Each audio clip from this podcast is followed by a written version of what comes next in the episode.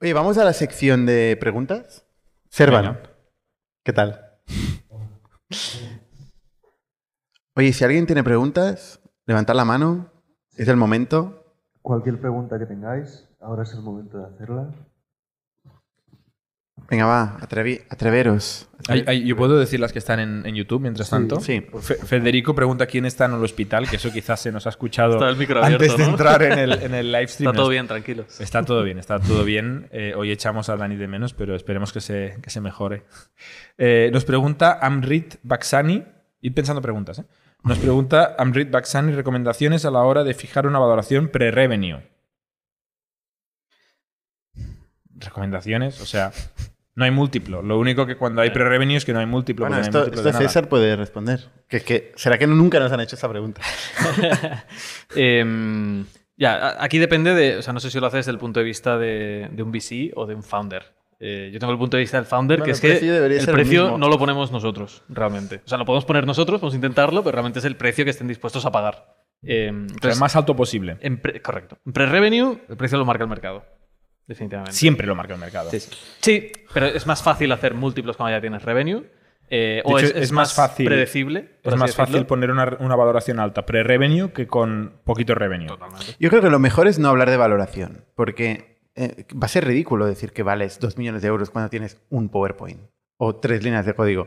Es mejor decir, mira, yo quiero pasta, la máxima posible, y no me quiero diluir más de un 20%. Oye, es lo mismo, pero no estás hablando de valoración, ¿sabes? Y a partir de ahí, hacer, poner a la gente en cola y que, y que si alguien quiere ofrecer más, pues mejor, ¿no?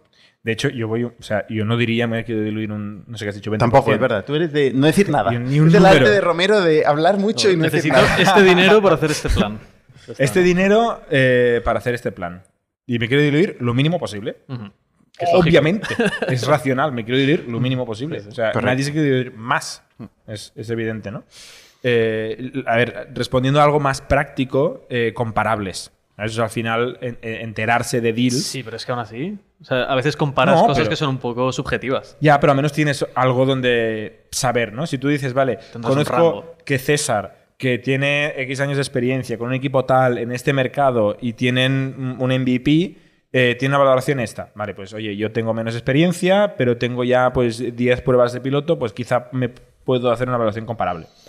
Eso es lo máximo lo que Vamos a ver una hacer. pregunta de- del público. Tenemos una pregunta del público. Venga, Gracias, eh, Juan Carlos. encantado.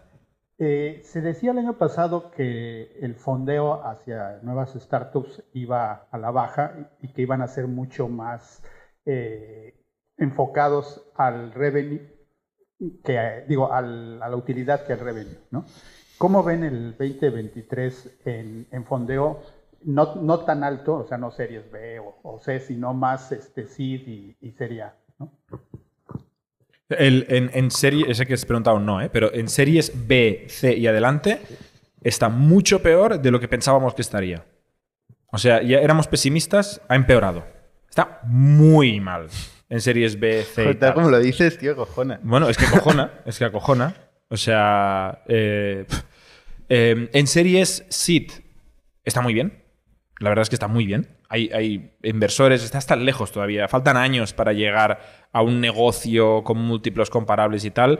Y hay mucho VC nuevo que quiere invertir con fondos, con lo cual en serie SIT yo creo que es tan buen momento, si no mejor, que, que cualquier otro. Siempre dicen que las empresas buenas o las muchas empresas salen en momentos de crisis. ¿no? Correcto. Hay mil ejemplos. Y hace falta poco dinero para empezar una empresa, con lo cual siempre hay, y hay dinero en los VCs, con lo cual Sí. eh, es, una, es obvio. En la serie A, depende, ahí sí que depende del modelo de negocio. Claro, si eres un quick commerce delivery con unit economics por demostrar y tal, lo tendrás jodido. Si eres un B2B SaaS o un e-commerce con buenas métricas, buenos márgenes, predecible y tal, la serie A todavía está bien. Es después de la serie A donde está muy mal. Serie C te está muy bien. Serie A depende. Mm, Esta es mi, mi lectura de hablar con emprendedores y con inversores. Sí, sí, o sea, las empresas serie B y C y D eh, y, y los inversores nuestros de empresas de este estadio, el mensaje que repite todo el mundo es agárrate fuerte. Que aquí no hay ni un duro para nadie. Luego, en, en early stage vale la pena mencionar que también depende mucho de, de la industria. Porque, por ejemplo, inversiones en Web3 eh, Bueno, pero, pero Sí, es que sí, en buen 2021 era principalmente Web3. Ahora es Eh, todo. ahora es todo eh, AI. Por eso habéis hecho el pivot vosotros, ¿no? No, no, no. Nosotros estamos bien. Pero sí, sí. Momento interesante de mercado. Más preguntas. Buenas tardes, soy Álvaro. Eh, Bienvenido. bueno, yo os quería preguntar, porque seguro que a lo largo de vuestra carrera como emprendedores habréis tenido muchos aciertos clave que ni os los, ni os los esperabais, pero seguro que también os habéis dado muchas hostias que os han hecho aprender mm, grandes aprendizajes. Entonces, quería preguntaros si podríais compartir esos aprendizajes y si os repetiríais, os volveríais a dar esa hostia si supierais que la pudierais haber evitado de alguna manera. Gracias. Yo tengo que pensar. Yo es que este- esta pregunta ya la he respondido. Creo que hay un short mío respondiendo exactamente esta pregunta. Con lo cual, si César, responde esta Eh, pregunta. Tengo que pensar. a ver, es que aciertos como emprendedor, la verdad que por ahora ninguno, así que. Esa es la verdad. Eh, no, estoy intentando pensar em, momentos de Factorial. A ver, eh, contestando a la última pregunta, si pudiera no darme las hostias que me he dado, pues no me las daría, obviamente. Pero esto no va así. Obviamente no va O sea, así. no- Eh, idéntica, por- idéntica, la- no, pero parecidas, o sea, vuelven. Hay errores que vuelven. No somos perfectos en ese sentido, ¿no? Porque a veces dices, no, con- ahora es diferente. O sea, incluso te diría que se, que se repiten errores. Eh, la conclusión al final es que, hostia, eh, las cosas, el mundo no es determinístico y, y exacto, con lo cual, si para llegar al punto de hoy te has cometido mm, 14 hostias, es que quizá eran necesarias las hostias. O sea, no sé ni si las querría evitar. Si estoy contento con el punto en el que estoy hoy, no sé ni si quiero evitar estas hostias, quizá eran necesarias. Es muy difícil. Yo, cuando hemos hablado de esto, al final siempre me he remitido al error más grave de que, que tiene consecuencias más malas es el de talento. Es el de contratar a la persona que no deberías contratar o dejar perder a la persona que no podías dejar perder. O promocionar a la persona que no toca. Talento. Estos son los errores, eh, pero claro, buena suerte, ¿no? O sea, es fácil poner un tuit diciendo no hay que hacer esto, pero luego hacerlo es más complicado. En general, luego es que es todo muy complejo. ¿eh? O sea, las- los grandes aprendizajes y las grandes reglas y tal sirven de poco. Sirven de poco, porque la realidad siempre está llena de matices y, y no está clara en el momento. Es difícil yo- contestar. yo, sí que creo que, o, o al menos para mí, el momento que más me sorprendió eh, fue cuando hicimos el cambio de, de Free a Paid. O sea, eso sí que fue una, una sorpresa increíble. O sea, el, el porcentaje de gente que convirtió. Que la gente pague, ¿no? Sí, pero ¿cuál es el, el error? El error es haber estado tres años. sin- No los tengo claro. Quizá era necesario estar tres años Puede ser. gratis porque el producto que tenemos era una caca hasta que no lo fue. No lo sé. Ya, o ya. sea, yo estoy contento con donde estamos hoy, con lo cual eh, no lo quiero cambiar. Es muy difícil. Es muy difícil. Hay más preguntas. Hola, bueno. Eh, a ver, relacionado con el tema de, de la IA y, y todos estos avances que están habiendo, también contando que leí el otro día, a ver si no es bulo, etcétera, con todo lo que anda por ahí, de que en Estados Unidos ya iban a representar en, por- de forma legal ante un juez eh, una violación de tráfico eh, de forma, con una IA. Así que no haría falta un juez, así que no haría falta eh, pagar a la persona, digamos, para personas que no se lo pueden permitir, etcétera. Un abogado, un abogado, ¿no? Sí. No un juez, un abogado. Eh, perdón, claro. eh, Sí. un abogado, Sí, sí. Eh, por lo cual, con, con todo el tema este de- del avance, ¿cuán lejos, o si es posible, porque cada vez parece más, más tontería pensarlo, pero más realidad, el de que tengamos todos un asistente IA en casa que realmente sea capaz de reconocer, etcétera, nuestra voz y haga las acciones de reservar? Porque ya que tenemos, por ejemplo, el acceso a toda esta información, si tú quieres reservar el, el mejor sitio, buenos precios, etcétera, la IA podrá ir a través de internet, hacerte la reserva, hacer la transacción, etcétera, con solamente preguntárselo. ¿Cómo veis este futuro a nivel de llegaríamos a vivirlo en, en nuestras vidas o las vuestras, por ejemplo? Este presente, diría yo, ¿no? Sí, sí, es Yo lo tengo en la tengo- cocina. Yo tengo varios de estos en casa. Bueno, y en el bolsillo también, de hecho. También. pero O sea, es- yo, yo creo que hay... hay- más hay- humano, no llegando a ser... ¿Sabes qué pasa? ¿Cómo te llamas? Yanko. Yanko. Yo, yo creo que esto eh, lo vemos todos en la ciencia ficción y mola mucho en la ciencia ficción, pero yo creo que es- estamos a veces imaginando soluciones a problemas que no existen. Porque la realidad es que yo no quiero que alguien me diga cuál es el mejor restaurante para ir a cenar. Yo ya sé a cuál quiero ir. ¿sabes? Entonces nos imaginamos que no, que se lo pedimos a una IA y realmente sabe, pero no, ya lo sé yo. Y, no, y eso no lo puede saber ninguna IA. Entonces, al final, reservar, hacer una reserva por Open Table, por voz, en lugar de una web, eso ya se puede hacer hoy. Va más o menos bien. La verdad es que si te ahorras suficientemente tiempo lo haces, si no lo haces con el móvil en 15 segundos mientras bajas las escaleras. ¿no? Yo creo que estas cosas como de ciencia ficción eh, son problemas que no existen. Y ahora lo que estamos resolviendo parece ser que son problemas grandes, porque la gente se está volviendo muy loca, ¿no? Como resumir contexto, o sea, resumir texto, dar contexto, mm, dibujar, crear. eh, y yo lo que creo es que no nos podemos imaginar dónde estaremos en dos o tres años. Mi experiencia con la tecnología es que, es que no somos capaces de visualizar lo rápido que cambia. Porque desde el momento en el que te dicen, el otro día había un clip de un señor, un presentador de tele norteamericano, eh, el día que se anunciaba el iPhone, no sé si lo habéis visto porque ha salido mucho esta semana, eh, que se descojonaba de un iPod que era teléfono. Pero, pero, vaya, vaya gilipollez. 500 dólares, Vaya ¿no? gilipollez, ¿no? Ni, ni siquiera, ¿no? Y de repente dices, o sea, vaya gilipollez no tener un smartphone hoy en día, ¿no? Entonces, es- cuesta mucho imaginarse el futuro y en el caso de la IA se acaba de abrir la caja de gusanos. De todas formas, Alexa hace tiempo que hace esto que, que dices, ¿no? Lo, lo que, lo que sí que se está viendo es que no tiene una motivación económica detrás. O sea, Alexa perdió mucho dinero, mucho dinero. ¿Por qué? Hostia, porque no es lo mismo tener una sola solu- solución, digamos, que referencias, con una sola query o una sola pregunta, que tener toda una parrilla de soluciones, de posibles negocios, como tiene Google. Google es un negocio muy rentable, Alexa no es un negocio rentable. Todavía no hay modelo de negocio. Yo creo que al final el capitalismo es lo que, el principal motivador de este tipo de cosas. Pero cuando dices Alexa eh, no es un modelo de negocio viable, entiendo, em, te refieres solamente a la línea de negocio de venta de dispositivos Alexa, No, no. No, la PNL de No, no, Alexa. la PNL de Alexa. que incluye Que incluye también promoción, skins, no sé cómo lo llaman, skins de, para, que utilizan la API de. ¿eh? Skill sets. Skills. Y claro, lo, lo que no creo que incluya es la cantidad de recolección de datos que están haciendo para Amazon. Ya, bueno, whatever. ¿Sabes? Bueno, pero es que no, es que, pero es que no no lo saben, no lo saben monetizar. Es que no Como lo de la rumba, porque- que esto no lo hablamos, que Amazon compró iRobot, que la gente se volvió muy paranoica, a mí me hace un poco de gracia, porque la verdad es que si Amazon tiene un, un- un mapa de mi piso, ¿qué más me da? ¿Sabes? O sea, Bueno, Google pero- sabe pero todo lo que busco en Internet. Pero el mapa de mi piso es el Pero problema. Amazon sabe los muebles que te caben. Eh, ¿Qué más me da? Ojalá que me ayude a comprar Sí, sí, los no, muebles. no, no, ¿no? O sea, perfecto. que vaya problema Lo- de privacidad. Otra decir- cosa es una cámara en el la- lavabo, ¿vale? Lo que Ok, quiero decir es que va- también la tiene seguramente Espero con que el no, Alexa. espero que no.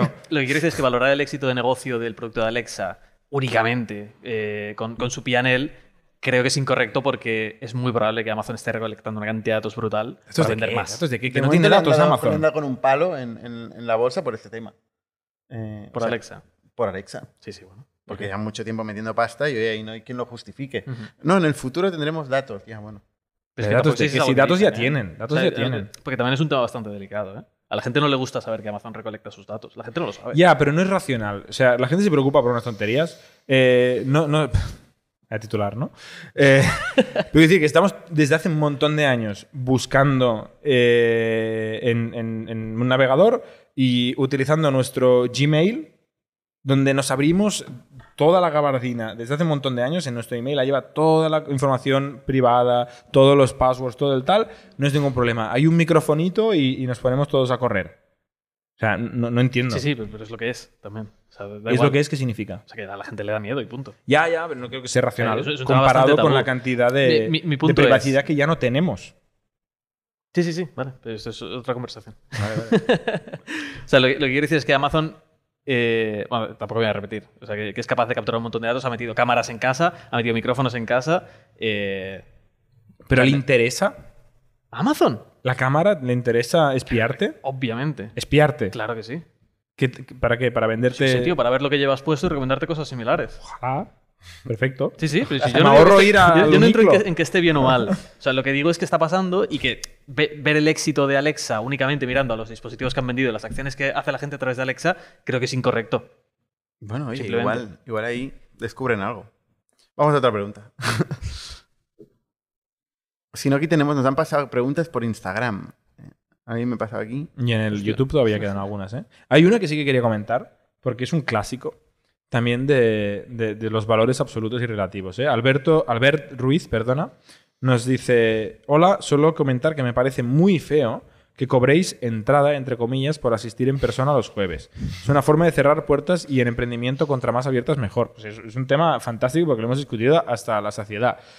Oye, al- todos, o sea, cualquier persona, que hay gente de negocio. O sea, haced los números. O sea, ¿qué, qué cuesta la entrada? 8 euros. Vale. ¿Qué cuesta una hora de una persona? Hay dos personas full time preparando esto. Hay un espacio de no sé cuántos metros No, cuadrados pero- aquí. pero hay, po- hay podemos hacer un disclaimer que diga, cuando lleguemos a los 100 billion de beneficio, Ahí ya no cobramos. Ahí ya no cobramos. No, pero quiero decir que, este evento cuesta mucho dinero. O sea, que este evento no gana dinero. Cuesta mucho, nos cuesta mucho dinero. o sea, nosotros no ganamos dinero, pues si alguien se lo plantea. No, perdemos dinero haciendo este evento y lo hacemos encantadísimos de la vida. Lo que pasa es que no nos gusta que se nos llenen los eventos y la gente no venga. Y cobrar un, un precio simbólico nos ayuda a que se llene de gente que está comprometida a venir. Esta es la clave, punto. O sea, hacer los números de este negocio y veréis que es un negocio Incluye malísimo. consumición, ¿eh? Para el, para el que no lo sepa. Correcto. Y que, y que al final pueden verlo en YouTube perfectamente. Claro, y es gratis en y YouTube. hacer comentarios y Correcto. hacer No, porque hay- un chico quiero, que tiene una pregunta. quiero Sí. explicarlo para que la gente sepa que, Venga. que así no nos ganamos la vida. Eh, muy rápidamente. En, en- ¿Cómo te llamas? empieza- ¿Cómo? Preséntate si quieres. Ah, soy Federico. Eh, estoy empezando como un side project, um, eh, tecnología no code, y quería saber cuál es vuestra opinión del papel que tiene que jugar el no code en, un proyecto de desarrollo. ¿A dónde se puede llegar? Vale. Em, el no-code es una herramienta, bueno, no es una herramienta, pero es, un framework, eh, una forma de trabajar increíble para hacer prototipos. Es, increíble. O sea, realmente eh, ha habilitado un montón de gente que quizás eh, no es muy eh, fluida con código eh, a construir aplicaciones realmente complejas. Em, nosotros en Latitude, por ejemplo, una de nuestras máximas eh, es habilitar a que la gente em, explore sus datos y los analice y pueda tomar decisiones basadas en ellos sin necesidad de saber código. ¿Vale? Entonces, yo, súper súper fan del, de- del no-code.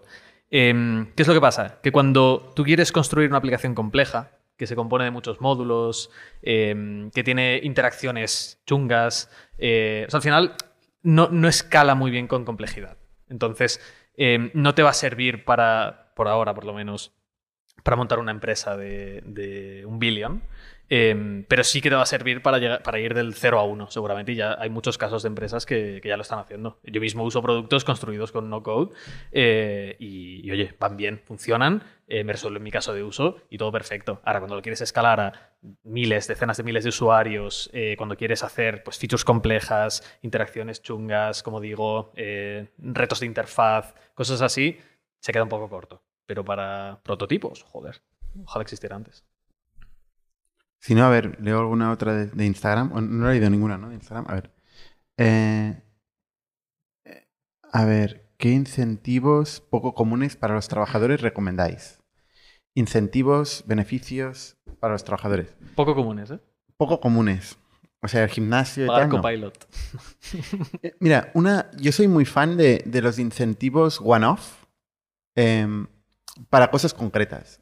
Muchas veces no puedes planificarlo todo eh, en una empresa y aparecen retos sobrevenidos eh, en la que hay alguien en, tu, en la empresa que puede ayudar. Entonces, definir eh, bonus ad hoc para cosas que a la empresa le interesa, de one- one-off, ¿eh? o sea, de una vez. Es algo que yo creo que es un buen instrumento.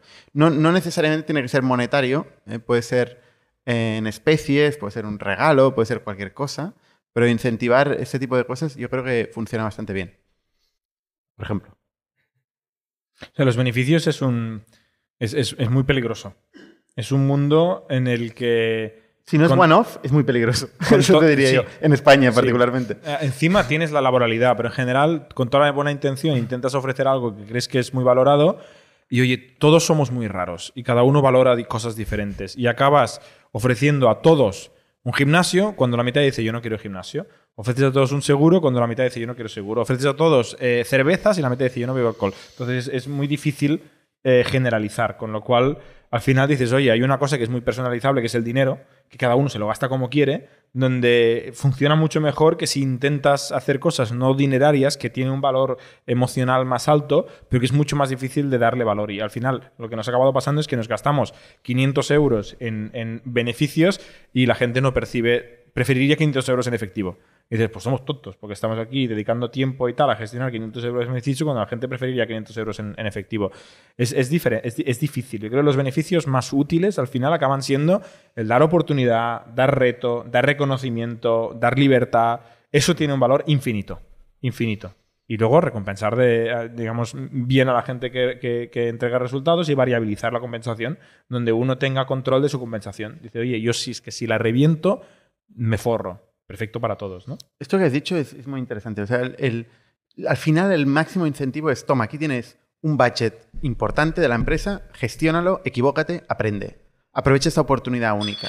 Ese es mayor beneficio. Y es que si estoy, estoy trabajando en algo, qué mejor que me digan, oye, haz, ¿no? Eh, y luego formación, ¿no? Exponerte a formación. Oye, pues hay muchas cosas que a la gente le interesa. Pues si a los programadores, conferencias. Hmm. Pues hay conferencias en todos lados. Pues organizar ahí offsites, eh, ir a las conferencias. Pues este tipo de cosas la gente los valora.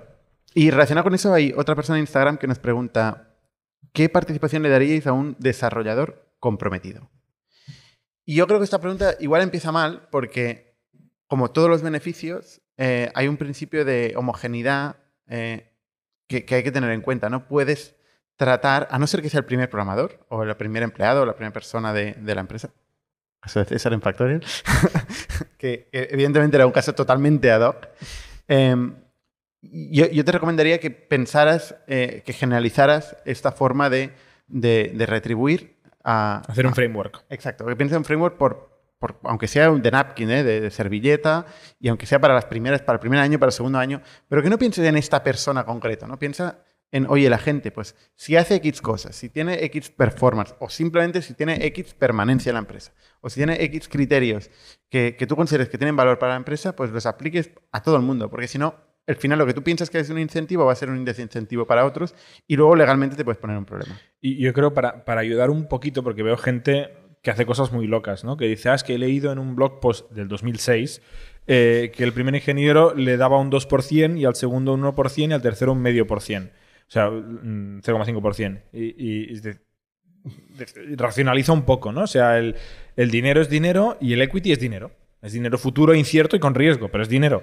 y es el más importante, es el, por, porque estamos aquí, ¿no? Correcto. O sea, eh, hay muchos emprendedores que van a un inversor como vienen nosotros, ¿no? Dicen, es que esto va a valer 100 millones de euros. Y luego van al primer programador y dicen, un 1%. Dices, ¿le acabas de pagar un millón de euros a este tío? Porque a mí me has dicho que valdrá 100 millones de euros y a este le has dado un 1%. Con lo cual, ¿le acabas de pagar un millón de euros a este tío? Que puede ser, ¿eh? Que, puede ser. pero más para que sea la hostia, ¿no? Sí, sí. Entonces, eh, si, vale 100 millones, vale 100 millones para todos, ¿no? Entonces, al final es decir, oye, una manera es decir, oye, yo, el mercado, me invento números, ¿eh? El mercado es que tu salario sería 60.000 euros en una empresa, pues en, Repsol. ¿Sabes? Quizá no te lo pasas tan bien, pero es bastante seguro el trabajo y tal. Yo no te puedo pagar, he dicho 60, ¿no? Te puedo pagar 30, pero quizá te pago 30.000 euros más en acciones de la compañía a valoración X. Entonces, quizá no los ves nunca estos 30.000 euros, quizá estos 30.000 euros se multiplican por 100. Bueno, pues es una manera, yo creo, racional de calcular esto, de decir, oye, yo te pago 60, eso no puedes decir legalmente, pero tú piensas, yo le pago 60, la mitad se los doy en, euros que sirven para pagar el alquiler, la otra mitad es una apuesta que hace esta persona en la empresa, que quizá valen de algo y valen de mucho, quizá no valen de nada, y si lo explicas bien, la gente lo acepta y, te ayuda a contratar talento bueno, pero es un tema complejo este. ¿eh? Vale, ¿alguna pregunta más en la audiencia? Seguro que no. Bueno, aquí en YouTube hay unas cuantas, ¿eh? están acumulando ahora. Vamos a decir la de My Life Was Not in Store, que es un oyente miembro. Venga. Nos pregunta. Vamos a dar prioridad ¿no? a los oyentes miembros. que es de primero de youtuber esto. ¿Recomendaciones para sacar petróleo del networking sin perder tiempo? Entre paréntesis. Siempre acabo hablando con personajes. Dios los cría y ellos se juntan. Tú eres un maestro de eso. ¿De, personaje? Ambos. y de networkings. Eh, ¿Qué pensáis vosotros? hombre, no.